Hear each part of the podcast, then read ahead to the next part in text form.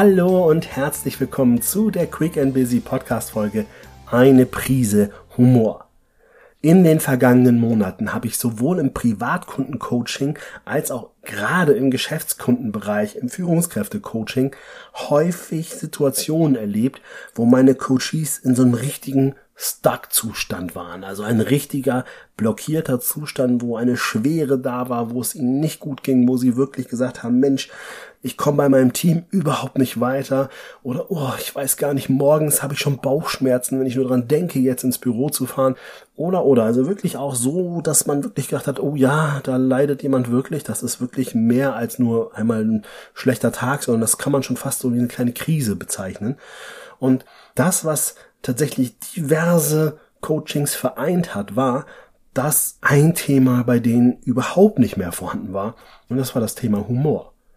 Und ich weiß gar nicht, ob dir das so bewusst ist, ne? aber Humor ist eine ganz, ganz wichtige Komponente, eine ganz, ganz wichtige Emotionsqualität, die wir brauchen, um unseren Alltag zu bewältigen. Nicht umsonst erleben wir das ja häufig, dass wir vielleicht noch mal so einen Spruch bringen, dass wir vielleicht auch mal ein bisschen ironisch und sarkastisch unterwegs sind und dass wir vielleicht noch mal einen Kommentar für die Kolleginnen, den Kollegen haben. All das hat etwas damit zu tun, dass wir Humor in unserem Leben haben. Und wir brauchen auch Humor in unserem Leben. Ich sag mal, gerade bei der Partnersuche oder Partnerinnensuche ist die häufigst genannte Eigenschaft, die das Gegenüber haben sollte, Humor. Und jetzt stell dir mal bitte ganz kurz vor, dir geht der Humor flöten. Stell dir mal vor, auf einmal ist kein Humor mehr da und du guckst auf die Welt. Ja, ne? Allein diese Vorstellung führt wahrscheinlich schon dazu, dass sich die Mine verfinstert und man denkt, oh, Nee, dann macht das ja auch keinen Spaß. Richtig, wenn der Humor flöten geht, haben wir auch keinen Spaß. So eine kleine Kettenreaktion. Das heißt also, wir müssen natürlich auch wieder aufpassen, wenn wir den nächsten Schritt machen wollen, wenn wir zur Arbeit gehen wollen, aber nicht mal mehr ein Stück Humor, eine Prise Humor bei uns irgendwo im Leben zulassen, dann gibt's ja auch nichts mehr zu lachen. Und wenn es nichts mehr zu lachen gibt, wie soll ich denn da Motivation entwickeln? Deswegen ist Humor elementar. Und ich rede ja nicht davon, dass du jetzt einen Clown frühstücken sollst jeden Morgen und dich erstmal mit Lachgas betäuben sollst. Aber eine Prise Humor gehört dazu, um die Dinge leichter zu nehmen. Mit einer Prise Humor schaffen wir auch das schwierige Projekt mit der Deadline, die voll unrealistisch ist, besser zu wuppen, als wenn wir den Humor komplett außen vor lassen. Und in dem Moment, wo wir sagen, wir haben nichts mehr zu lachen, es gibt nichts mehr zu lachen, dann ist es wirklich höchste Eisenbahn, Veränderungen in dein Leben zu initiieren. Denn wir brauchen Humor, damit es uns gut geht. Wir brauchen Humor, um in die Verarbeitung zu kommen. Wir brauchen Humor, damit wir wissen, weshalb wir losgehen. Deswegen ganz klar die Frage jetzt an dich. Hast du Humor in deinem Leben? Wo fehlt es dir vielleicht an Humor? In welchen Bereichen in deinem Leben ist es vielleicht jetzt an der Zeit, auch mal wieder mit ein bisschen Humor reinzugehen? Wo kannst du auch anderen Menschen mit deinem Humor Gutes tun?